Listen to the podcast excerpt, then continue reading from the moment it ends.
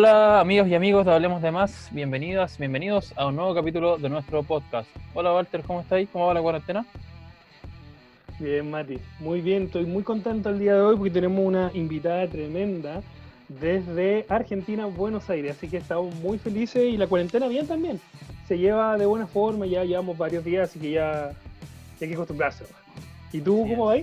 Yo bien igual, pues, con costumbre, ya hemos grabado varios capítulos ya con cuarentena, así que de a poquito se va llevando un poco mejor. ¿Te cuento algo, Alto? No ha servido harto. Sí, ha servido harto. Cuéntame. Te cuento que la invitada hoy día es periodista. Te cuento también que Santiaguina es apasionada del deporte, especialmente del fútbol.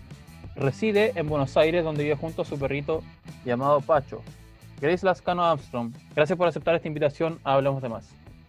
Nada, gracias a ustedes muchachos, ¿cómo están? Un gusto acompañarlos desde las Argentinas. Bien, ¿cómo te ha llevado estos días de, cuarentena en Argentina? O sea, llegaste hace poco igual y, te ha tocado estar también ahí en, en cuarentena.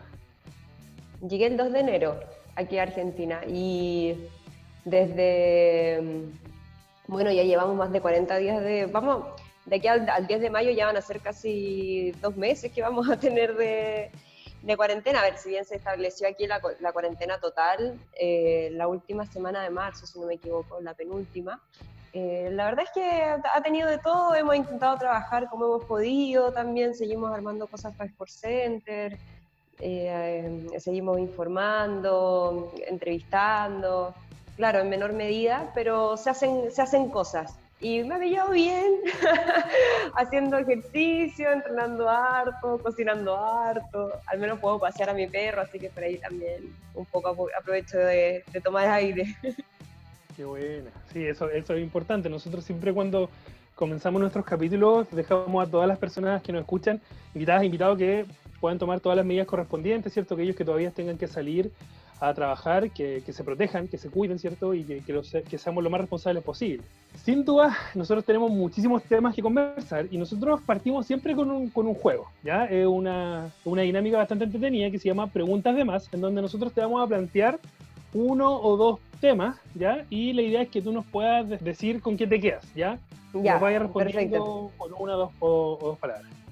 Vamos a partir entonces con tu primera ida al estadio. ¿Es mi primera ida al estadio es ya, ya vieja. Pasa que a mi papá y a, mi hermano, a mi familia en general le encanta el fútbol, pero mi papá siempre consideraba que era muy peligroso ir a los estadios. Demasiado. Entonces, eh, tuve la primera ida al estadio, fue al, Nacional, pero esa no fue tan significativa. O sea, sí lo fue, pero fue un partido amistoso de Chile, no, nada en, mayor medida. pero la que sí, no. lo que sí tengo de, recuerdo fue la primera vez que fue a San Carlos de Apoquindo, porque, bueno, yo estaba en segundo año de universidad y quería ir al estadio, me habían regalado una entrada para ir a San Carlos, pero yo era de, bueno, mi, familia vive en Peñarolén y ese era como nuestro, nuestro territorio, digamos, entre La Reina, Peñarolén, Ñuñoa, Macul, bueno, yo estudiaba ahí en, en Vergara con Sacié, pero no, no conocía yo para esos barrios. Entonces no sabía cómo llegar. Y en ese tiempo no había, no había Google Maps ni nada, pues como para, poder llegar más fácil. Tampoco, fue hace tanto tiempo. O sea, en segunda oh, universidad estaba 2011. Ya, ya, ya. 2011. Pero todavía no, no proliferaban las tecnologías, al menos no en mi celular. Así que nada, pues sabía que preguntando llegaba a todas partes y me fui al Metro Grecia, que era el que tenía más cerca, y ahí había, mm, bueno, varios cabros, un piño con la camiseta de la Católica. Y nada, les pregunté si me podía ir con ellos al estadio, porque no sabía cómo llegar. Y me dijeron que sí, que obvio, así que nada, con ellos me fui todo el camino, entre los bombos, los platillos, todas las cosas. Agarramos ahí, bueno, el metro, después la micro, y esa al menos fue la primera vez que fui a San Carlos de Apoquindo. Fui sola, estuve en un, lugar del estadio y esa para mí fue como la, la, más significativa, además que bueno, la Católica, el equipo que, que, me gustaba, no había tenido la oportunidad de conocer San Carlos, así que nada, pues ya vieja fui y nada, no me arrepiento tampoco, pero también fue una, una linda experiencia. Buenísimo, ahí vamos, vamos a ahondar un poquito más en eso. Grace, el evento deportivo que más te ha gustado transmitir. El Mundial Femenino. Vamos a hablar del Mundial Femenino. ¿ah? Creo que tenemos muchísimo que hablar ahí. Sí, o sea, para mí transmitir el, Mundial fue una experiencia soñada. La verdad, estar en un Mundial, además un Mundial femenino que nunca había tenido la envergadura eh, que, que estaba teniendo en ese momento, con la selección femenina, lo inédito que estaba haciendo y bueno, varias transmisiones que, hicimos también, bueno, con la JA, que fue con la que viajamos para hacer el documental de mi compa. Eh, hubo varias transmisiones muy buenas, pues tuvimos un Chile-Jamaica también dentro de los partidos amistosos que fue muy entretenido hacer, sobre todo porque no habían casi recursos, pues de prensa estábamos nosotras que nos batíamos con nuestros equipos, por lo que teníamos. Así que nada, te diría que como punto culmine eh, fue el Mundial de Francia 2019 y todo el camino para llegar a Francia fue, fue un lujo. Buenísima, buenísima. Grace, si no fueras periodista, ¿a qué te dedicarías? Eh, si no fuera periodista, yo quería estudiar antropología antes de, periodismo. De hecho, postulé antropología en la Chile, no quedé por puntaje porque estaba cortando muy alto. Y eso quería, eso quería hacer, me gustaba harto la antropología social, eh, el estudio que, que, se hace de los pueblos originarios, de las conductas de la gente, pueblos aborígenes, cosas así. Eso quería estudiar, así que si no hubiese sido periodista, me quedaba con, con antropología. Buenísimo. Grace, ¿y una jugadora de fútbol favorito, favorita? ¿Jugadora de fútbol favorita? Eh, ¿Internacional o nacional? Como tú prefieras. Mira, internacional, yo me quedo con Megan Rapino, pero más allá de su calidad como futbolista, que es impresionante, te podría mencionar a Marta también. Eh, creo que las convicciones que tiene Rapino, bueno, además de las veces que fue campeona del mundo, es capitana de, una tremenda selección, siento que lleva el compromiso social muy a flor de piel. Eh, todas sus causas, todas sus luchas, el tema de la equidad de género, eh, eh, también hacia las diversidades sexuales, o sea, hay un montón de, cosas que ella lleva y que no les da miedo llevar, ni decir. Entonces siento que como, como mujer, como futbolista es super power. Y bueno, me pasa lo mismo con Marta. Oye, ¿y si te hiciéramos escoger entre Santiago y Buenos Aires? Nada, Santiago mil mm. veces. Pasa que, a ver, es distinto, porque tampoco he conocido tanto, tanto Buenos Aires, sobre todo por el tema cuarentena. Me encanta, creo que culturalmente eh, nos, saca, nos saca a pasear. O sea, aquí hay teatro disponible siempre, música disponible siempre también, eh, los bares están repletos, eh, la gente tiene el, sentido de juntarse eh, muy arraigado, entonces se juntan a tomar un café, eh, se juntan, no sé, a, estar en la plaza, se juntan simplemente a, conversar la gente allí, entonces de repente se vibra un poco más entretenida, pero en Santiago uno se junta a tomar, se junta ahí a tomar, eh, a, hacer la previa, como con un objetivo ya más establecido. Pero me quedo con Santiago porque es mi lugar, o sea, soy santiaguina y tenía por ahí mis, barrios. Bueno, antes de venirme vivía en Provi dos, años casi y salía por allá, ya tenía mis lugares para salir a carretear y todo, entonces... No, y, además voy a quejarme, aquí voy a quejarme ah. porque a mí me gusta mucho el reggaetón. Ya. Y aquí a todo el reggaetón le meten esa basecita de cumbia ah. y es insoportable. No, insoportable. Que uno no pueda bailar reggaetón tranquilamente sin que le pongan el... Hmm me descompensa un poco. Así que por ese motivo también muy importante me quedo con Santiago. Súper, a ver, eh, un lugar al que hayas viajado por motivo de trabajo o extralaborales en el que te gustaría vivir. En el que me gustaría vivir, Ámsterdam, mil por ciento. ¿Sí? ¿Por qué? Porque creo que, a ver, de partida la gente, los holandeses son súper cordiales, la gente es muy amable, es muy sencilla. Eh, creo que en cuanto a, sistema de estructura social también eh, se genera un orden tal que, por ejemplo, la extrema pobreza eh, no existe o al menos no se ve, toda la gente tiene un estándar de vida asegurado. Además que el clima, bueno, Ámsterdam también tiene, tiene otros encantos y, que también merece ser un lugar donde vivir. Súper, a ver, em, ¿qué música escuchas en los carretes? ¿Qué música escucho en los carretes? Me gusta el reggaetón, soy reggaetonera mil. ¿Algún grupo? Me gusta el reggaetón, me gusta el trap. em, de reggaetón, varios. Creo que de Yankee sigue siendo el king, está arrancando. Porque siento que podríamos establecer como dos tipos de, de reggaetones, ¿no? Que está como el reggaetón ya que escuchábamos antiguamente. Cuando éramos Sí. estar, sí. Claro, la de Yankee, su Rakimi Kenway, Crucito y tanto, tanto otro. Y ahora, claro, están los J Balvin. eh, bueno, Wisin y Yandel también la llevaban, Don Omar. Y de los nuevos me quedo con Bad Bunny. ¿Sabes que me, me fue encantando Bad Bunny? Al principio cuando salió dije, ¿cuál es el pique de Bad Bunny? Como que no, no comprendía mucho el trap. Y ya después de escucharlo tanto, el último disco que, que sacó, yo hago lo que me da la gana, uff, la escucho. Pero también me gusta todo tipo de música. O sea, mis playlists están compuestos por, no sé, te puede tocar Oasis, en aleatorio aparece Luis Miguel, después Laura Pausini. Ah, bueno. Después de Luis. Miguel y vamos Laura con- Pausini están siempre, ¿ah? Vamos, vamos con Arcángel entre medio. Pena. Me gusta un poco el indie, así que escucho de todo. O sea, esta cuarentena me he dedicado a escuchar música, pero sí a morir. Buena. Oye, ¿y vino o pisco? Vino. ¿Qué vino? Sí, ¿Carmener, sí. Merlot o Cabernet Sauvignon? Eh, Carmener. Sí, soy carmenerista y el Carmener, pisco no me, no me gusta, de hecho. Carmenel para conversar es maravilloso.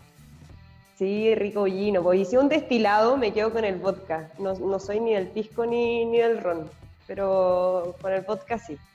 Buenísima, buenísima. Oye, Grace, ¿cine o teatro? No soy más cinéfila. Me habría gustado ser más de, de teatro, pero, pero el cine me gusta mucho. Soy de ver películas sola, me gusta ir sola al cine. Trato de ver muchos géneros diferentes, también documentales. Bueno, y ahora Netflix además y la tecnología te permite acceder a un sinfín de contenido eh, entre películas. Hoy día vi Truman, por ejemplo. Esta semana he andado como películas noventeras. Truman, ayer me tocó Pulp Fiction en la tarde de nuevo. Interestelar, como que trato de también refrescar las películas que me han gustado. Y entonces, ¿cuál es la película que favorita o la que recomiendas? Oh, pero es que es muy difícil, hay, hay un montón, eh, me ha gustado. Es que hay muchos géneros y, veo muchas cosas, pero a ver, Pulp Fiction creo que es una obra maestra de, de Tarantino, o sea, los diálogos, bueno, y aprovechando que la tengo también más fresca, eh, es espectacular. O sea, es una, una peliculaza que, que tiene un montón de, de guiños también a la, a la sociedad, al momento, en el contexto en el que se hizo. Así que me quedaría con Pulp Fiction, pero hay Eh. un montón que son imperdibles. No nos creerás que segunda persona, porque tuvimos un capítulo con Gonzalo Lama y él nos dijo también Pulp Fiction, también la recomendó. Así que hay, hay un gusto tarantinista en nuestro programa, parece. Sí, no, totalmente, totalmente, porque las películas son distintas, por ejemplo, también me gusta mucho lo que hace Wes Anderson. Em, la otra vez vi Little Miss Sunshine de nuevo, que también me encanta. Y otra de mis películas favoritas es Here. Em, no sé si la vieron, No, yo pero no. que tiene que ver con todo como el- es como es como una especie de capítulo de Black Mirror pero pero más largo es un tipo que tiene una relación con un sistema operativo bueno que se ha desarrollando desde Nolan y la verdad es que también es una obra maestra Buenísima. ¿Algún libro que recomiendes? algún libro que recomiende Uf, eh, también tengo tengo varios por ahí creo que Hair Pep eh, es un gran libro, sobre todo para entender cómo funciona la, la cabeza de un entrenador como Pep Guardiola. Eh, además que viene ll- lleno de datos eh, históricos también de cómo se ha ido construyendo el fútbol, los diferentes sistemas. Te explica mucho cómo, cómo fue el Barcelona de, de- de su época. Bueno, toda su ideología. Creo que Pep es un, un gran libro. Pero cuando estaba en el colegio me enamoré de 100 años de soledad. Me lo leí completo. ¿Te lo leíste completo? Sí, no, lo leí con, bueno, siempre me leía todos los libros, era bien motea, pero particularmente ese libro me encantó. La cantidad de personajes que tenía, la cantidad de historias. Amé. Buena. Em, Grace, nueva constitución, ¿apruebo o rechazo? Totalmente apruebo. ¿Convención constituyente o convención mixta? No, constituyente total. Y la última, Grace Lascano, ¿en un concepto es? Em, qué difícil. en un concepto te diría que diversidad. buena, buena, buena, buena. Oye, Grace, ¿sabes qué? Bueno, tenemos muchas cosas, ya decía Walter que tenemos muchas cosas de qué hablar y queremos partir cronológicamente hablando un poco de tu vida eh, como niña, de tu niñez. ¿Cómo, es la vida ¿Cómo fue la vida en Santiago para ti? ¿Cómo fueron tus inicios en esto que ya nos ibas revelando un poquito del mundo del deporte? Y que ahí nos, vayamos, nos vayas contando un poquito cómo fue la Grace Lascano, eh, niña ciudadana de Santiago. Yo nací en San Bernardo. Allá mis papás tuvieron su primera, su primera casa. Pero no me acuerdo mucho, y era chica. Como a los tres años nos fuimos a vivir a la Villa Olímpica y ahí estuve como hasta los siete. Ahí estuve en el jardín, tenía gran parte de mi familia vivía en la Villa Olímpica, entonces en esa época también mi abuela vivía, no sé, en Rosario Ugarte, Avenida Mata, esos fueron los barrios de, mi infancia y como de las raíces de mi familia, digamos. Todos como en un minuto confluyeron en, en Avenida Mata y era de esas casas grandes donde vivían primos, tíos, sobrinos. Y yo todavía no llegaba para ese entonces, pero eh, sí tengo muy marcados esos barrios, que son los barrios de, de mi familia. Después nos fuimos a vivir a La Reina, cerca del Cine Y por ahí ya también fue más mi, niñez, adolescencia. Niña de iglesia era, hice mi primera comunión, mi confirmación y todas esas cosas. Ya estoy bien alejada de esos, de esos trotes, digamos. Pero eh, fue una linda infancia. Yo soy la menor por, por harto, soy el concho. Me llevo por siete años con, con, con, mi hermana mayor y con mi hermano mayor por, por 13 casi o 12. Igual ahora somos muy partners, pero sí ah, me tocó una, una, infancia donde tal vez compartía más con mis primos que tenía de mi edad, más que con mis hermanos porque quedábamos un poco, un poco desfasados. Eh, bueno, mi familia también somos varios, mi familia es bien grande, tanto por parte de papá como por parte de mamá. Y en un minuto éramos 11 personas viviendo en Peñalolén, después nos fuimos a Peñalolén cuando en séptimo, en octavo. Bueno, y ahí me cambié de colegio y todo. Y ahí terminé mi, colegio, mi, mi media en, en Orantupirén. Bueno, ¿y cómo, cómo eras tú como estudiante secundaria? Si se puede saber. Matea. ¿Sí? Sí, era full Matea, sí. Buena. ¿Te gustaba alguna materia así en particular? Siempre me gustó el lenguaje, me gustaba historia, eh, filosofía, pero me iba bien igual en matemáticas, me esforzaba mucho con química, física poco entendía, pero en general era bien matea, siempre tenía ahí mi diplomita de mejor rendimiento. Buena. El Carmela me perdí un poco, estuve dos años ahí, pero, pero fue otra, recibí harta información, entonces ahí me descarrilé, me descarrilé un poco. Pero ya en el, en el colegio, bueno, en Antoquireña, en los anteriores, siempre fui de, de ser bien estudiosa, estresada era la compañera pesada igual, así como eh, íbamos a bajar la escala, pero bueno, Grace, entonces era... Ah. no, no. no aguantaba que me corrieran las fechas de los libros, nada. ya, ya nos contaste un poquito que, que al principio tú no eras tan futbolera, que la pasión iba por el lado de tu papá, pero ¿cómo, ¿cómo, fue, ¿cómo fue que te fuiste embuyendo en esto del fútbol? Si te gustaba algún deporte cuando niña, más joven, practicabas alguno. ¿Cómo, ¿Cuál fue tu gusto deportivo cuando joven y cómo decantaste finalmente en lo que hoy día es tu, es tu profesión? Bueno, mi familia desde siempre ha sido bien futbolera, todos. O sea, mi abuela, mi papá, mi hermano. En mi casa todos los fines de semana está la tele de mi papá con partidos de diferentes tipos. Bueno, todo el campeonato nacional, eh, internacional en las mañanas y cosas así. Era futbolera, pero cuando entré a periodismo nunca tuve la intención real de, ser periodista deportiva porque en primer lugar quería ser antropóloga. Entonces tampoco lo, tenía tan claro. Sí hice harto deporte cuando chica. Eh, estuve, bueno, hice mucho, pero no era tan buena en casi nada, digamos. pero hice atletismo un par de años, corría, bueno, era colegio chico, en ese tiempo estaba en Santa Catalina, que está en Avenida Osa. ¿Ya? Em, y ahí éramos, no sé, un grupo de atletismo que éramos siete o diez. Entonces las 10 hacíamos todas las competencias, o hacíamos posta, después competíamos lanzamiento de, de, de, balín, de balita, después vamos saltando largo, salto alto, todas hacíamos de todo. Como un decatlón. Sí, sí, algo así. Éramos malas, pero teníamos harto espíritu. Y mm, bueno, hice cheerleader, patinaje artístico. Siempre me estuve moviendo harto. Y ya después, bueno, el interés siempre se generó en el fútbol. Mi papá era hincha de la Católica, por consiguiente yo también era hincha de la Católica. Y así fue como terminé como en mi primer trabajo de periodismo deportivo, que fue casi fortuito, porque ya cuando estaba en segundo año de periodismo, yo seguía el fútbol, yo veía los partidos y todo, pero nunca tenía como en mente ser periodista deportiva. Primero estaba como tratando de encantarme con la profesión. Claro. y mm, bueno, estaban buscando por un sitio de, Facebook, una página, estaban buscando practicante para hacer un canal online para la católica. Bueno. Y yo dije, chao, mi sueño, estar ahí en la cancha con los jugadores, ir a ver los entrenamientos y cosas así. Entonces yo postulé, dije que no necesitaba práctica por el momento, pero que me gustaría hacerlo. Hice una prueba de cámara, entre comillas prueba de cámara, y nada, pues me dejaron y quedé. Bueno, qué bacán. Yo estaba en segundo año de universidad.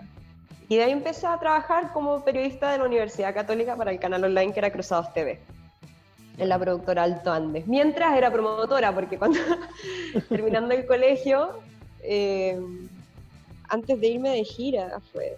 Si antes de irme de gira empecé a trabajar de promotora en supermercados para tener mil lucas. Claro. Y después anfitriona y todo. Entonces después ya me repartía entre la productora, la universidad y ser como anfitriona y cosas así. Y así fue como partió por la católica al final. Pues. Entonces, ¿se, alcanzó de alguna u otra forma generar esta Grace eh, Lascano hincha de católica realmente? Yo me acuerdo haber leído una entrevista tuya hace un tiempo en donde decía era como eh, como que lamentablemente hincha la católica, una, una cosa así puede ser. Eh... pero eso lo dije, eso lo dije bromeando y me mataron a morir. me mataron. Porque además fue justo la época de, de Machete las Artes, pues entonces entendía el uh. contexto que habíamos quedado en la pitilla.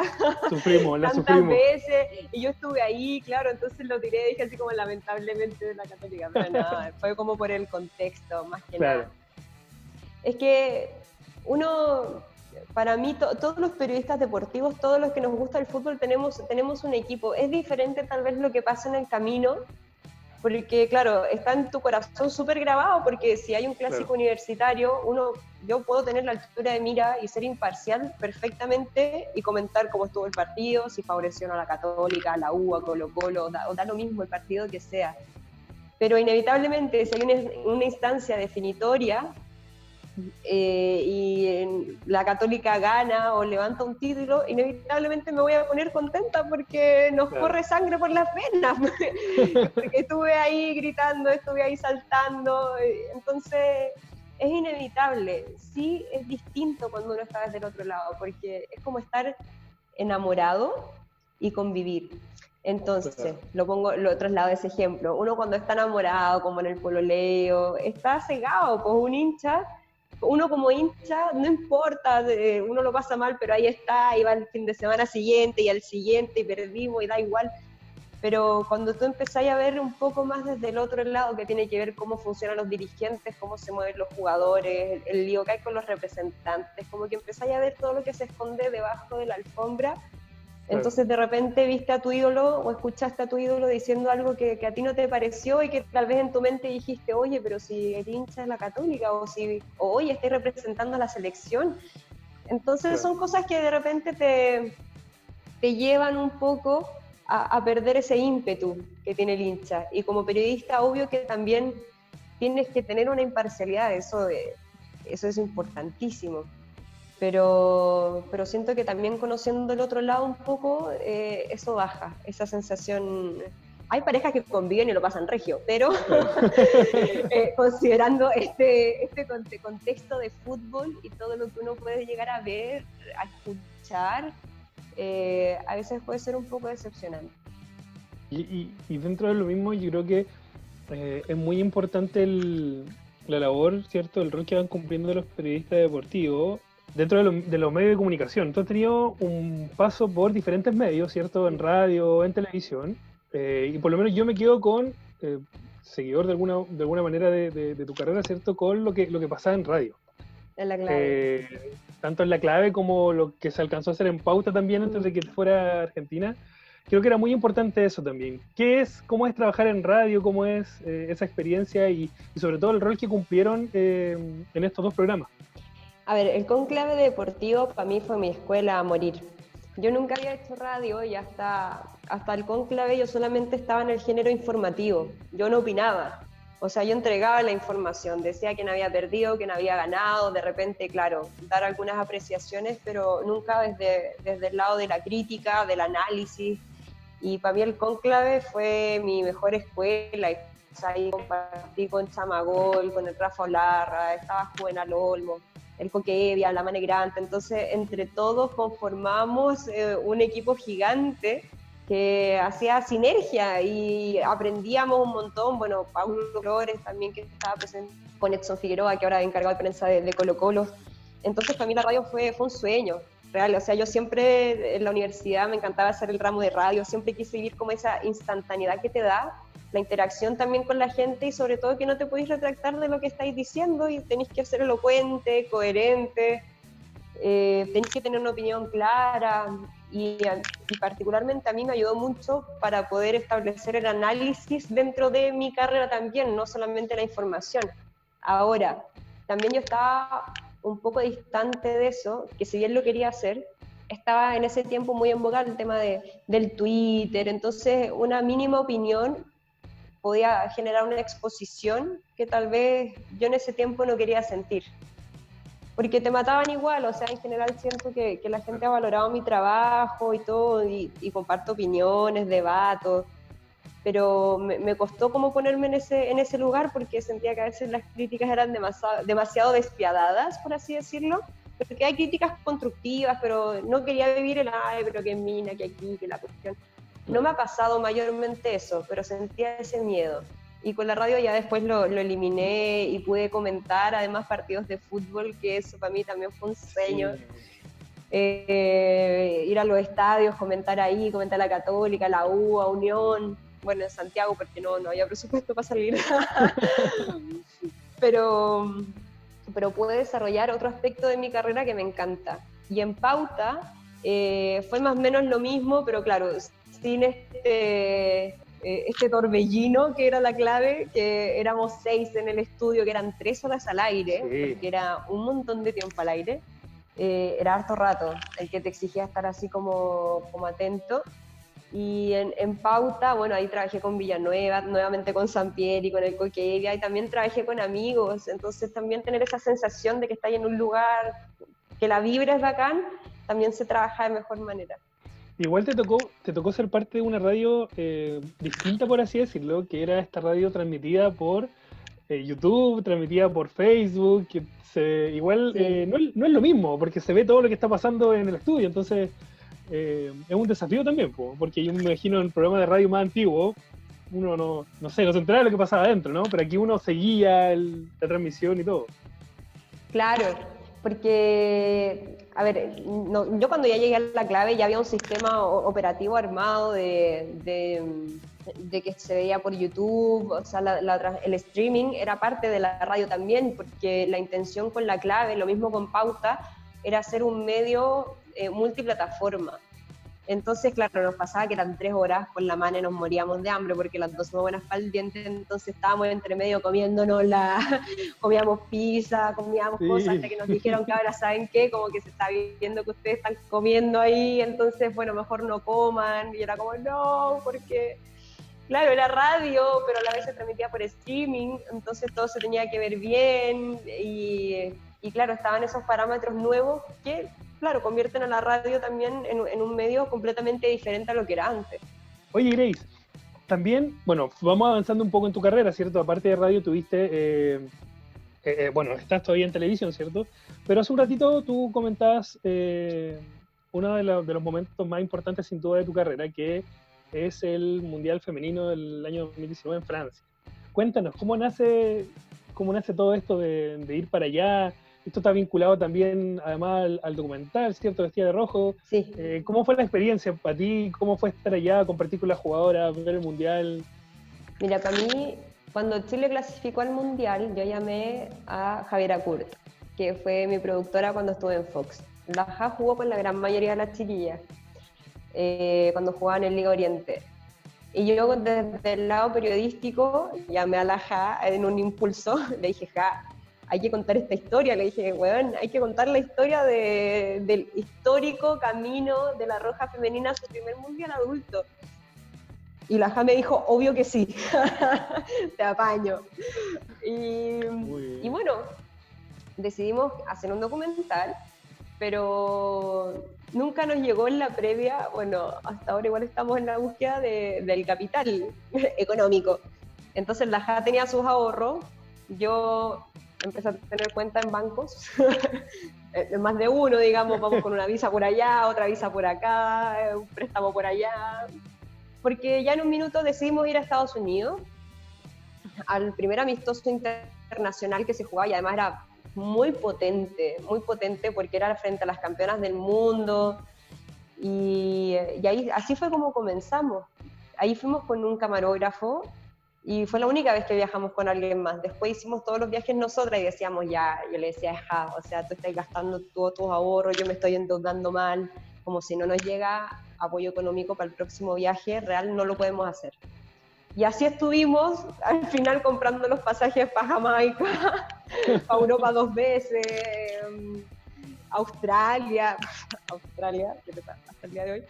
Y, y nada, para el Mundial pudimos lograr el, apoyo de, Arauco, que es sponsor de La Roja. Con ellos hice unas cápsulas, ¿cachai? Informativas, entonces por ahí también pudimos sacar presupuesto eh, para poder seguir avanzando con el documental en el, en el Mundial, para poder viajar y sostenernos harto tiempo allá, porque fueron poco más de tres semanas. Y eh, nada, o sea, fue, fue una experiencia para mí, bueno, y también para la JA, notable, o sea, creo que es la mejor decisión que he tomado en mi vida. Más todavía porque estaba en un punto en el que sentía un poco de desesperanza en, el, periodismo deportivo en general, en lo que estamos haciendo, porque de repente se forma muy rutinario hablar, hablar todos los días de lo mismo, hablar todos los días de Colo Colo, de la U, de la Católica, de Colo Colo, de la U, de la Católica porque los, los equipos de, de, región, inclusive los otros equipos de Santiago, no tienen una cobertura adecuada por falta de medios, por falta de interés público, lo que sea. Entonces, esto como que me reavivó, fue como un, un electroshock ahí para resucitar, porque en el fondo el, el fútbol femenino todavía captura toda la esencia del fútbol, que tiene que ver que ellas juegan porque les gusta mucho jugar, porque su vida eh, la han dedicado al fútbol y también a sus carreras, también al trabajo. Entonces, para mí la vida de cada una de ellas es fascinante y poder contarlas también en el documental y haberlas seguido por Estados Unidos, por, insisto, Jamaica, por Europa, los amistosos que se vivieron y de la manera en la que lo hicimos, que fue súper a pulso, también, eh, también fue bacán. O sea, y el mundial fue, fue super power. El mundial no fue diferente en cuanto a mecánica para la FIFA, porque la FIFA también tenía claro que era un puntapié inicial súper importante al fútbol femenino y la FIFA le está inyectando mucho presupuesto a las diferentes federaciones eh, para que puedan avanzar, para que sean cada vez las selecciones más competitivas. No sé, este año, el año pasado con el, el, CDF transmitió la Copa Libertadores Femenina, entonces se han abierto un montón de espacios también gracias a ellas y a la notoriedad que, que han tenido públicamente. Y nada, cubrir ese camino fue fascinante. O sea, de verdad que fue, insisto, la mejor decisión que he tomado en la vida. Qué buena. yo creo que de ninguna manera te lo esperabas cuando te dijiste, ya, voy a tener que estudiar periodismo. Así como ya, no, no, no quedé el antropo, tener que estudiar periodismo, algo así era una locura. No, o sea, no, yo cuando entré a estudiar periodismo y escuchaba a mis compañeros como, ya, ¿y ustedes qué querían estudiar? Tenía compañeros así que ya participaban escribiendo en, en concursos, otros que decían que habían nacido para ser periodistas. a mí me movía un poco la, comunicación, como en su esencia, me gustaba contar historias, me gustaba escribir. Nunca, nunca imaginé estar en este punto, pero creo que eso también me sirvió porque todas las experiencias y cuando ya decidí que en el fondo me quería pulir como periodista deportiva, eh, me pude perfilar y de una manera súper tranquila, siempre, siempre aprendiendo, siempre súper atenta, igual desde la humildad también, y tomándome todos los desafíos con, con calma, en primer lugar, pero también con muchas ganas. Entonces fui súper entusiasta. Bueno, y hasta el día de hoy lo, lo, sigo siendo. Pero claro, fue un camino que yo no esperaba, o sea, nunca esperé estar en, en Argentina haciendo Sport Center en algún minuto. O sea, es un sueño. Cuando me lo propusieron para mí fue como, sí, ¿cuándo?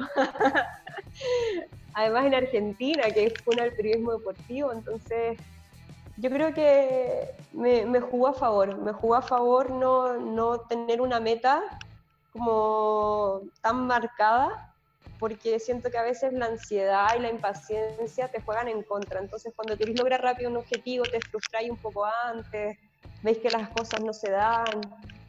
Y nada, he seguido en general mis instintos y he tratado de aprender. También he sido súper autodidacta en su momento cuando estuve en Fox renuncié y me fui a ver fútbol tres meses a Europa, entonces ahí también yo dije, bueno, ya que nadie me va a mandar a cubrir fútbol a Europa, chao, me voy. Porque necesitaba esa experiencia también de ver cómo se movían las cosas allá, los estadios gigantes. Al primer estadio que entré me puse a llorar, pues, o sea, ya triste. Otra buena decisión que tomé. Oye, Grace, em, aquí yo, yo pienso que, bueno, nos gustaría preguntarte o saber un poco cómo es tu ingreso o cómo ha sido tu trayectoria en, el, espacio del periodismo deportivo, un espacio tremendamente masculinizado, ¿cierto? Y que tú decías, me acuerdo en, un comercial de ESPN, que por ejemplo una de las cosas, de las malas sorpresas que te llevabas es que tú cuando conocías a nuevas personas te preguntaran si a ti te gustaba el fútbol, por ejemplo, y no hacía a tus otros colegas varones. Entonces, ¿cómo ha sido este espacio, además de reivindicación, de la mujer como una, una actriz fundamental también un espacio que está masculinizado. ¿Cómo, ¿Cómo, ha sido eso para ti? Mira, al principio cuando, cuando recién empecé con lo de Cruzados TV, no estaba tan en el tapete el tema de la equidad de género y de la discriminación y esas cosas. Entonces yo tampoco fui, creo que para bien, muy consciente de eso, porque para mí era algo importante que yo estaba haciendo eh, algo que me encantaba además. Entonces, podían hablar, podían comentar con una mujer, etcétera, pero a mí me gustaba tanto, realmente mucho lo que estaba haciendo, que no me importaba nada. Entonces, eh, claro, es un ambiente masculinizado, sí, y tú te das cuenta porque empezáis a cambiar ciertas maneras de ser, ¿cachai? Tal vez yo en un, en un principio cuando comencé no era, no era tan dura o no tengo de repente un carácter tan como cortado como el que tengo hoy, tan delineado, porque te vais poniendo a la defensiva, porque vais viendo que la ropa que, que queréis usar tal vez chuta, no, es que este pantalón me queda muy apretado ya, entonces no, porque pucha, me, me incomoda. Eh, y claro, éramos muy pocas mujeres en ese tiempo. Estaba la Ceci Lagos en TVN, estaba la Manegrante en CDF, estaba la Javi Naranjo. Mira, te las puedo mencionar. Estaba la Javi Naranjo haciendo cancha, y estaba yo haciendo Cruzados TV, después cancha en CDF. Estaba como yo pululando. Claro. Y éramos, y éramos pocas, pero siento que, que también eso me, me favoreció porque nunca le hice caso a nadie o sea, a los comentarios que llegaban yo nunca los tomé en cuenta. Eh, y personalmente tampoco nunca me tocó una experiencia desagradable en ese entonces que, que, me dijera, chuta, no quiero seguir haciendo esto. No, porque para mí era un sueño, claro, yo sabía que de repente no tenía el back que tenían algunos colegas hombres que de repente mi papá, en vez de ver los partidos conmigo cuando yo era chica, de ver los, los mundiales, ¿cachai? Anteriores, no, no me agarraba a mí, sino que le decía a mi hermano. Entonces tenían estas conversaciones ellos, no conmigo. Y claro, hay temas de, de historia en los que te tenéis que poner eh, más a caballo, pero yo tampoco nunca he intentado simular algo, ser algo que no, que no, que no soy, mm. A mí me encanta el fútbol, lo vivo, trato de aprender todos los días un poco más, pero si veo que hay un entrenador al frente mío que estamos conversando, no sé, de, Chile y sus posibilidades de, clasificar al, al, Mundial, de Chile y su recambio, yo lo escucho, lo escucho, aprendo, debato, pero siento que eso también falta, como que todos en el periodismo deportivo quieren abarcar de todo y todos quieren ser analistas y comentaristas y a, la vez el relator también quiere comentar y, y lo que está súper bien, pero como, no sé, siento que a veces hay, un, algunos que, que, siempre se intentan sobreponer y con los que no puede generar discusión. ¿Cachai? No sé si les pasa que cuando ven paneles deportivos, como que están hablando, uno habla, tiene una posición A, el otro B, C y D. Y cada uno manifiesta su posición, pero nunca he escuchado a nadie decir, sabes que tienes toda la razón. la verdad, como lo estás planteando, tu punto de vista, me parece que, sí, efectivamente, no sé, ese jugador puede ser media punta. Entonces siento que hay unos egos mm. importantes, no, no, lo, no, lo, llevo solo a, a, los hombres, pero se nota un poco más, de que para los hombres es más importante demostrar quién sabe más. Claro. Entonces, cuando se formaban ese tipo de discusiones, yo tampoco voy a entrar a, al debate porque era un sinsentido de, de, palabras, digamos, y cada uno tratando de imponerse y cosas así. Sí, ya después está el tema de, de la, de la conducción, de, que a veces o anteriormente pedían o necesitaban una voz femenina o alguien, una mujer ahí en los paneles, que en un principio ese rol, al menos en, en televisión, más allá del tema informativo, en un minuto la mujer era la, la encargada de redes sociales. Claro. Y, y, ya está bien, quien quiera hacer, eh, si, si, alguna colega, mujer se siente cómoda teniendo ese espacio, pero también quiere opinar y no puede porque está simplemente en, en ese rol, es penca. Es penca cuando también una mujer quiere cambiar de tema y no la pescan, o cuando está en un panel y ella da su opinión y no la escuchan. Entonces, esas cosas siento que pasan, pero también pasan entre los mismos hombres. Por esto que te digo yo de los egos, de quién sabe más, de quién lo vio mejor, eh, de quién estuvo ahí, porque, porque el otro jugó, pero no, el que no jugó estuvo en esa cancha y ese que, que, lo, que lo relató, resulta que ha relatado 50.000 años en su vida y lo ha visto y lo ha comentado y relatado todo. Entonces, bueno, tiene, tiene sus cositas, pero hoy día ese escenario cambió un montón. Oye, Grace. Oye, Grace, yo creo que, bueno, que lo que tú estás planteando también es súper extrapolable a otros campos. Y en esta misma línea pienso yo que igual hay desigualdades, por ejemplo, en cuanto a los presupuestos que, eh, por ejemplo, tiene la roja femenina y la roja masculina. ¿Cómo has visto tú, desde tu posición de periodista deportiva, mujer, em, voy, a, voy a reutilizar el concepto, la reivindicación de la mujer en el deporte, sea a través de la roja femenina o a través de otros deportes también que han ido surgiendo, ¿no? En este programa tuvimos hace un par de capítulos atrás a la, a la que en su momento fue capitana del Team Chile, ¿no? Francisca Crobeto. Entonces, ¿cómo has visto tú esta reivindicación de la mujer en el espacio deportivo? Pero no me quiero poner la tera, pero creo que nos tenemos que ir bien para atrás, porque eh, vámonos, vámonos, a, vámonos a nuestra infancia, a nuestra infancia, a los colegios, ¿no? Porque no pasa como en Argentina que hay clubes sociales donde toda la gente va a hacer deporte, niños, niñas, eh, niñes, todos. Pero en Chile eso no pasaba, por lo menos no en mi infancia. Eh, casi todos los colegios, la gran mayoría teníamos multicancha, o sea, una cancha para hacer todo. Y en los recreos salían los cabros, jugaban a la pelota y eso. Y las mujeres estábamos armando coreografías de H en otra parte. O sea, claro, las más valientes y a las que realmente les gustaba y sentían el fútbol se abrieron el espacio y así lo hicieron nuestras seleccionadas y las que y la gran mayoría de las mujeres que hoy día juegan a la pelota en Chile, abriéndose espacio, pero así a, machete entre medio de sus mm. compañeros. Entonces, el deporte en la mujer en general no ha sido tan incentivado como, como en el hombre. Y de hecho, me chocó bastante una, una encuesta que hizo una mujeres hace un par de años con una marca, donde decía que las mujeres no tenían, las niñas no tenían referentes deportivos. Como, y las que tenían referente deportivo era Vidal, era Alexis Sánchez. Entonces, hay dos, dos cosas que, dos fenómenos.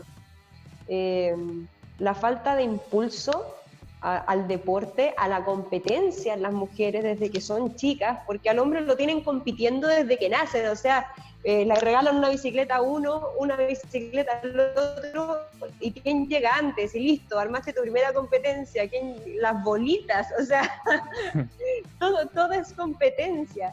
Y eso también influye mucho en la autoestima, pero bueno, ese es otro tema.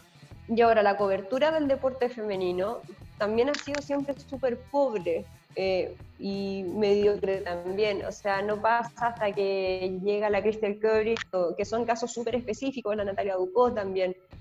Como no, hay una cobertura también que sea, que sea paritaria.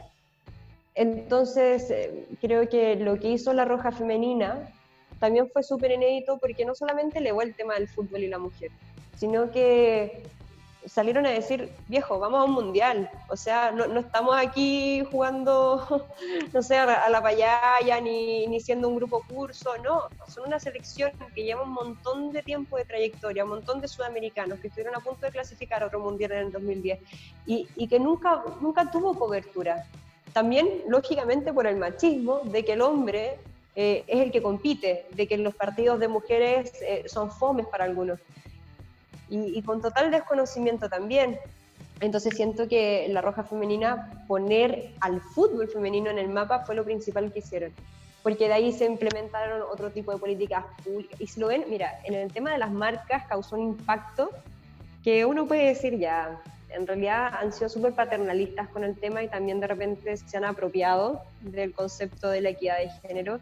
Pero por último, hoy día uno ve el comercial del banco sponsor de La Roja y aparecen mujeres jugando fútbol. Eh, ve los comerciales de, de, las bebidas energéticas o rehidratantes, lo que sea, y aparecen niñas jugando fútbol. Entonces, aunque sea un poco forzado, también los, los medios de comunicación y las marcas que entregan mensajes súper importantes eh, también están visibilizando a la mujer y el deporte. Y eso pasó desde la Roja Femenina. Eh, sin dudas podríamos estar un capítulo completo hablando de esto, ¿no? Es un, tema que, que es súper súper atingente, pero queríamos trasladarte a conversar sobre otras cosas y a propósito también de un traslado que tú tuviste, ¿no? Por ahí hay una canción de Soda Stereo que dice Buenos Aires se ve tan susceptible. Entonces queríamos preguntarte cómo fue tu mudanza a Buenos Aires, cómo es vivir allá, cuáles son tus nuevos o viejos lugares favoritos y cómo ser chilena finalmente en el extranjero. Eh, a ver, yo me vine el 2 de enero y el primer mes, mes y medio estuve viviendo en un hotel porque teníamos que hacer los trámites de, de residencia y un montón de cosas que, claro, nos impedían buscar un lugar como donde vivir. Y yo Buenos Aires había venido recién en septiembre para un clásico, para un River Boca con la mano fresa que dijimos, oye, vamos a ver el partido, ya vamos, nos vinimos, pero fue todo súper frenético y no conocí nada. Y ya estando aquí, fui a los puntos clave, a lo obelisco, a, a pasear por corrientes eh, y, esos temas. Para mí fue, fue difícil igual el primer mes y medio porque estaba, yo vivía sola igual, pero tenía una relación muy cercana con mis vecinos. Vivíamos como pegados y compartíamos balcón porque era como un balcón interno, pasillo largo, como departamento antiguo.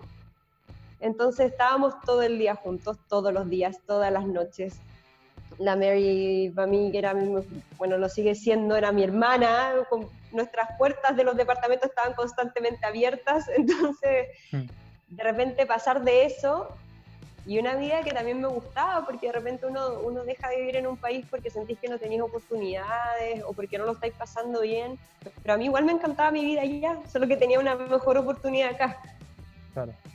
Y, y fue difícil al principio porque también estuve súper sola o sea, estaban mis compañeros, pero vivir en un hotel después de que estés acostumbrado, no sé, a llegar a tu casa, cocinarte, fumarte un pucho en el balcón, cualquier cosa, ya no lo tenía.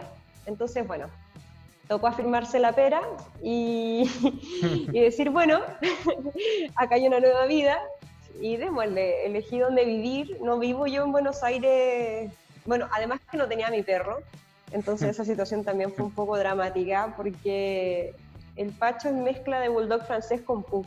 Es chato, es brachiocéfalo, entonces era un riesgo para él viajar en avión. Ah. Eh, porque ahora ya no pueden venir arriba, sino que tienen que estar en bodega y había, bueno, no sabía cómo traerme al Pacho.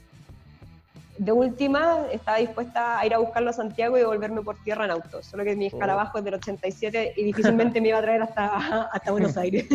claro. Pero bueno, finalmente me cambié de casa, o sea, me fui del hotel, básicamente. Estoy viviendo en provincia, que está justo, bueno, Vicente López está pegado a Núñez, que es donde Ya, está el estadio de River. Claro. Y Vicente López ya es provincia. Y yo vivo en provincia porque el canal queda en San Isidro, que también es provincia, hacia el norte de Buenos Aires. Bueno. Y nada, vivir acá, además, mira, me estaba metiendo en problemas porque con lo que me gusta comer, yo no dejaba pizza eh, ahí servida en el plato. Las milanesas, el almuerzo en el canal todos los días es Psycho Killer. O sea, una milanesa gigante con ensalada enorme. eh, vamos con la eh, con el, pollito, bueno, y todo lo, el asado, el bife, bueno, me volví un poco loca con la comida, debo decirlo las medialunas y eso ya me empezaron a afectar. Pero, ¿sabéis que lo que más me costaba era como no reconocer las calles? Eso como que me bajoneaba un poco. como tener que aprender tantas cosas de un lugar completamente nuevo. Y igual hice amiguitas aquí, bueno, la Morena Beltrán, que es un encanto. Me acerqué mucho a ella, me acerqué a Lizzy, que también llegó al mismo tiempo que yo, pero ella es Tres por Center Colombia. Entonces ya justo como que tenía armada mi, mi casa en un lugar que me encanta, eh, con Pacho, que me lo trajo mi hermano por tierra al final, se, se puso la capa y me lo trajo en un viaje familiar. Y justo estaba en eso, así como, eh, eh, eh, y ah, todos encerrados. y coronavirus, y todos adentro. Y cambió todo, pero me han tratado súper bien. Mis compañeros y compañeras son súper amorosos. Los argentinos en general son, son simpáticos, no tienen, no tienen ese rollo de la jerarquía eh, laboral tan marcado. Eh, y te diría que casi nada. O sea, podéis almorzar con el productor general, el director de los directores, el dueño de Disney y el representante y comerte la misma milanesa y echar la talla y buena onda. Allá siento que de repente no se daba eso, era como los rostros con los rostros, los periodistas con los periodistas, los de web con web. Entonces, aquí la- las relaciones son mucho más circulares. Y eso también ha sido bacán, porque me he sentido también muy acogida. Qué bacán. Eso, eso es importante al final para poder sentirse cómoda y para poder trabajar de una manera mucho más, más tranquila. Oye, no habláis de Pacho, yo te quiero, quiero que nos vayamos un poquito a los pasatiempos, a los hobbies de, de, de Grace Lascano. Eh, ¿qué tan- ¿Cómo llegó Pacho a tu vida? ¿Qué, qué tan importante es para ti? Eh, ¿A qué te dedicáis fuera de la pega? ¿Cuáles son tus hobbies? ¿Te gusta, no sé, coleccionar alguna cosa, hacer algo diferente? Hace dos años, cuando yo me fui a vivir sola, eh, yo tenía mascotas en la casa de mi mamá. Tenía tres perros y dos gatas. Pero yo fui la última de las hijas que se fue de la casa. Entonces mi mamá me pidió si se podía quedar con el Rambo, y, que era mi, mi chihuahua. y estaba con Bruno, que era su hijo.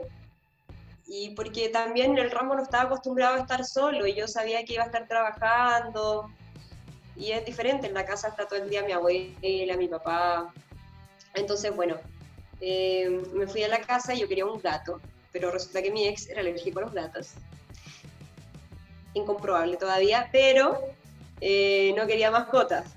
Eh, porque no quería encariñarse con un perro, a él le gustaban los perros, pero no quería encariñarse con uno. Así que bueno, yo llegué con un perro. Así que yo llegué con Pacho. porque, bueno, además tenía un complot ahí con mis vecinos, tenía una red de apoyo armada. Y así fue como llegó, llegó Pacho. Y nada, ha sido bacán. Bueno, y dentro de, mi, de mis pasatiempos, sin duda, es sacarlo a pasear últimamente, que es básicamente lo que hago, además de estar aquí. Y me gusta mucho escuchar música real. Como me, en mis tiempos de ocio puedo- me pueden encontrar así, echada escuchando música. Eh, veo series también. Obvio, series, películas. Y. ¿Qué más? Bueno, también entreno. Me gusta mucho entrenar, me gusta escribir también. Tengo como una especie de diario de vida. Sale algún día un libro, ¿no? con archivos archivos clasificados. Eh, uf, no, no, no, sé si... si mundial? Si estoy preparada para eso, pero teníamos, pensaba con la FA sacar sí un libro de, de vestidas de rojo y de lo que fue la experiencia y eso. Pero hago, hago un poco de todo, la verdad, cocino, me, estaba empezando a ir al teatro aquí, estaba empezando a ir más al teatro, a ver stand-up. Pero nada, obviamente ver, ver partidos, ver fútbol. Pasa que los fines de semana en general, los fines de semana normales, estáis viendo fútbol. Estáis viendo la Premier en la mañana, después la Serie A y entre medio el campeonato chileno. Entonces, como que no hay tiempo de ocio durante el fin de semana y en la semana también estáis trabajando. Entonces no, no hay mucho margen. Y de repente, claro, para salir un poco de lo que estáis todo el día, una serie, eh, una película, me gusta cantar igual. Así que nada, hago varias cosas. Bueno. Oye, Grace, eh, hemos hablado de muchas cosas eh, y hay un tema que yo creo que es súper importante que, que, que, que, toquemos, ¿cierto? Que nos ubica el año 2019, octubre, 18 de octubre, eh, y este cambio cierto que tiene Chile, esta revuelta popular que, surge, eh, ¿cómo, ¿cómo, lo viste tú? ¿Cuál es la opinión que tiene ahora ya, después ya ha pasado un tiempo? ¿Cómo, cómo fue eso? Mira, yo, mi, mi generación, yo soy 91, eh, vivimos la, la, revolución pingüina, la revolución de los secundarios, y yo estuve presente en, todas y cada una de ellas, porque mi familia es de clase media, eh, mis papás se han endeudado para educar a mi hermana, a mi hermano, yo sin el CAE no pude haber entrado, no podía, no podía estudiar si no tenía el CAE, entonces también me vi como contra la espalda y la pared, generando una deuda por 20 años de, de mi vida, digamos. Y también con todas las carencias de, de la clase media, que si bien obviamente hay un privilegio porque no tenéis tal vez necesidades vitales. Eh, si veis cómo tus viejos se han pasado su vida trabajando, eh, cómo se han sacado la cresta para darte una buena educación, una buena salud, porque uno como clase media está ahí entre medio. Entonces como que tus papás, no sé, yo por, por ejemplo, toda mi vida he sido FONASA, ¿cachai? Entonces toda mi vida he cultivado ese odio a las salas de espera, en los consultorios, pues con mi, abuela vive con nosotros, bueno, con mi mamá, entonces es de todos los meses que ir a acompañarla a las 7 de la mañana a sacar un boleto al, al, consultorio para que la atiendan y le den paracetamol. Entonces la verdad es que siempre he vivido súper de, de cerca, igual insisto, como desde la clase media, todo, todas las ausencias del Estado. Y más todavía si le extrapoláis a la gente que realmente no puede estudiar. O sea, a los jóvenes que no tienen una oportunidad porque en el colegio en el que te educaron resulta que no fue suficiente para que diera una buena PSU eh, y esa PSU que también, que también segrega, o sea, eh, es una locura. Para mí es una locura y tiene todo el sentido del mundo el estallido social. Insisto, más todavía viniendo de la revolución secundaria, de los pingüinos, etcétera, donde tú sabés que no es justo, sabéis que la torta está muy mal repartida eh, y que nadie está haciendo nada al respecto. O sea, lo veis como joven, está endeudado, yo estoy endeudada por 20 años, bueno, además del documental, pero por los 20 años del CAE, por haber estudiado periodismo y con unos impuestos altísimos del banco, entonces viejo, Chile no puede ser no puede ser un país para dos personas, ni para tres personas si somos millones y millones y parte de esos millones no tienen oportunidades de nada, de nada, porque quedaron al margen. Y eso, lamentablemente, o para bien, necesita un cambio potente y eso tiene que ver con una nueva constitución donde el Estado te dé garantía de, de la educación, de la salud, de tus derechos vitales, que establezca también garantías para para saber que los recursos naturales que tiene tu país van a ser tuyos también. Claro. Sí. Em, Entonces apruebo. Eh, eh, bueno, en este programa tratamos de hablar de todas estas cosas que hemos, hemos ido hablando y también de muchas otras más, pero ya nos va quedando lo último. Y como última cosa queríamos proponerte otra sección que nosotros, nosotros tenemos en el, en el, en el podcast que se llama Póngale tarjeta profe. Entonces te vamos a dar algunos nombres y tú, tal cual un semáforo, le pones tarjeta amarilla, verde o roja, ¿vale? Vale. Súper. Te doy el primer nombre. Cristiane Endler. Eh, la Tiane verde, o sea, no sé si el, el- el- el verde es positivo, ¿cierto? Sí, Verde positivo. pasta, amarillo mm, y rojo. No, loco, no, la Tiane es- está en, en otra estratosfera atajando, o sea, que haya sido nominada por, por la FIFA para ser de, de- de las mejores arqueras del mundo, que haya recibido el premio jugadora del partido eh, en un enfrentamiento ante Estados Unidos, haciendo lo que hace, atajando en el PSG, como la capitana que es, verde total. Y Megan Rapin Rapinoe. También, no, a mi equipo, Fernanda Pinilla. También, también, y sobre todo porque, a ver, lo que, lo que hace la, la mosca es diferente a, lo, a tal vez el rol que tiene el resto. Tal Mm. vez lo de la Fernanda se puede topar un poco con lo de la Dani Pardo, que es súper consciente, súper consciente de su rol social, eh, también con una mentalidad más política. Entonces también aprovechan la, la plataforma que tiene para, para sus causas, o sea, para todo lo que, lo que ella hace, para, para lo que cree que, que es correcto y para esta lucha social que ella también representa desde todas las minorías que representa, o sea, futbolista eh, en un ambiente machista, estudiante de física y más todavía por cómo se, se ha conformado su vida en general, entonces también, verde. Y, y a José Letelier. Eh, José Letelier, eh, amarilla.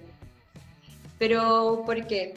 Creo que, bueno, como periodista uno también tiene el rol de, analizar las decisiones que, toman los técnicos en general.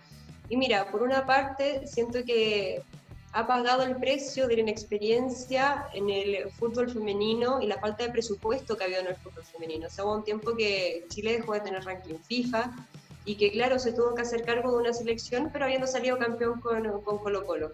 Claro, de repente no, no, es mi técnico favorito. Siento, ha hecho cosas importantes por el fútbol femenino, claro que las ha hecho. ¿Estoy de acuerdo con todas sus decisiones? No. Entonces, tarjeta amarilla. Súper. Si yo te pregunto por eh, Claudio Bravo, ¿qué tarjeta le pones? Eh, no, me gusta ser amarilla, pero también le pongo amarilla. A ver, creo que, que Claudio desde lo deportivo, irreprochable, o sea, no, no tengo nada que decirte. Si hoy día me preguntan por un, un arquero que ataje en las selecciones Claudio Bravo, no hay otro, no hay otro. Está Gabriel Arias, sí, todos los que puedan venir, para abajo, en Cortés, pero a nivel de Claudio Bravo, nadie. Y nadie está hoy día a la altura. Pero claro, uno tiene sus apreciaciones desde lo extra futbolístico, de cómo se llegó el grupo, eh, del tema de los premios, que también eh, fue un temazo hace algunos años atrás, la repartición de cómo se generaba. Y siento que, claro, de repente como líder no tomó las mejores decisiones con este, en este conflicto con Arturo Vidal, pero creo que los dos también demostraron ser personas maduras y poder estar dentro de un mismo camarín sin sacarse los ojos y, y, todo bien. Si me preguntáis si tiene que seguir ser el siendo el técnico de la, o sea, el técnico, el capitán de la selección, eh, siento que eso lo definen los compañeros y si la confianza no está, claro. ¿para, qué, ¿para qué fingir en el fondo? Vamos con Francisca Pancha Lara. Eh, crack. Futbolísticamente, o sea, para mí también es una de las importantes. Uno ve ese golazo que le marcó a Argentina cuando levanta los brazos y eso es espectacular. Y para querer patear un penal también necesitáis tener, tener coraje de, ponerte frente al arco y podía entrar esa pelota como no, y no, y no pasó nada. O sea, la mancha en todos los partidos se entregan mil por ciento. Es muy profesional, se cuida un montón en su alimentación, en su entrenamiento. Irreprochable, o sea, lo del penal, claro, es importante porque te puede haber llevado a la siguiente fase del mundial, pero considerando todo lo que ella ha hecho con la selección y lo que le ha dado al fútbol femenino en Chile, termina siendo una anécdota. Javiera Kurt. Ay, la Ja. Eh, adoro la Ja. La ja. Además que, eh, que me apañó al tiro, eh, nos llevamos súper bien, nos llevamos súper bien, nos fuimos como psicólogas la una de la otra durante todo ese tiempo que estuvimos viajando. Eh, dormíamos juntas, porque claro, no teníamos, cuando pagábamos piezas o algo así, no, andar, no íbamos a andar gastando para dos piezas ni nada, y compartimos mucho. Camila Ja es una gran amiga y fue una gran compañera, o sea, no, no podría haber elegido a mejor partner para esta aventura. Buenísimo. Ahora te voy a preguntar por Gonzalo Fuyú.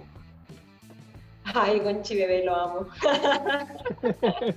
eh, Gonchi Bebé. Pero mm, creo que es un tremendo profesional. A Gonzalo yo lo admiro mucho porque siento que siempre está tratando de ser mejor profesional. Y, y, tiene una humildad que es poco vista. Porque Gonza podría sacar réditos siempre. O sea, saber quién fue su viejo, quién fue su papá.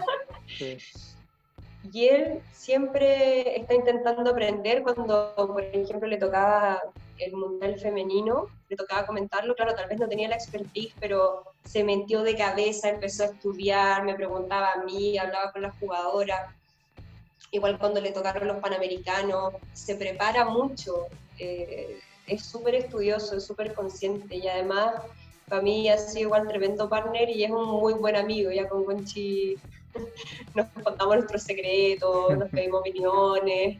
Tenemos una relación de amistad. Yo subí una relación, o sea, una relación, subí una foto con él a Instagram y ay, son mm. pololos, pero en realidad, o sea, con Gonza somos muy amigos mm. y, y, sería, pero es como, es un, partner, o sea, para mí Gonza es panita. Ah, codazo en este caso ahora, con, con la Sí, codazo, codazo, codazo a Gonchi, así que verde total también. ¿Y Daddy Yankee? El King, No, no, tengo nada que decir del King. Oye, la última, la roja femenina. Es lo mejor que me ha pasado en mi carrera profesional, la roja femenina. Eh, para mí, ellas como deportistas y como mujeres son inspiración pura. O sea, yo las admiro a morir. a morir por sus carreras, por sus vidas personales, cómo en un minuto compatibilizaron absolutamente todo y aún así no abandonaron, eh, cómo se comprometieron. Muchas salieron de Chile por primera vez en sus vidas para jugar en 2018, 2019 en otros países dejaron sus carreras tiradas, sus titulaciones ahí, dejaron todo a medio camino para prepararse, porque sabían que era una tremenda oportunidad para Chile. Y nada, son, para mí, te juro que los pongo en el top one de mis inspiraciones deportivas. Grace, eh, muchas gracias, tuvimos una grata conversación en este nuevo capítulo de Hablemos de Más y de verdad te queremos agradecer por la gentileza y por la amabilidad de aceptar nuestra invitación a estar conversando con nosotros y nosotras hoy día. Nada, de nada. Gracias a ustedes por la invitación, lo pasé súper bien. Espero que, que, no haya ningún enojado con algo que haya dicho. y sí, sí, bueno, así es la vida. Oye, Grace, antes, de, antes de, despedirte por mi parte, te quiero preguntar, ¿a quién invitarías tú a participar eh, en un capítulo de, de Hablemos de Más? ¿A quién invitaría yo a participar en un capítulo de Hablemos de Más? Yo invitaría a la misma Fernanda Pinilla. Muy bien, le voy a escribir a, Fernanda a ver si no, si no responde. Oye, Grace, ha sido un agrado tremendo conversar contigo, creo que es un tremendo capítulo, así que eh, muchísimas gracias por aceptar la invitación, ¿cierto? Y eh, dejamos a todas las personas invitadas e invitados a que nos puedan seguir en nuestra cuenta de Instagram, arroba hablemos.demás, y a escuchar también eh, este programa y los demás, ¿cierto? Que están en Spotify y que nos siguen ahí también. Ah, gracias a ustedes, chiquillos. Y nada, pues, éxito con todo lo que venga y un abrazo a todas y todos en esta cuarentena. Muchas gracias. Nos escuchamos.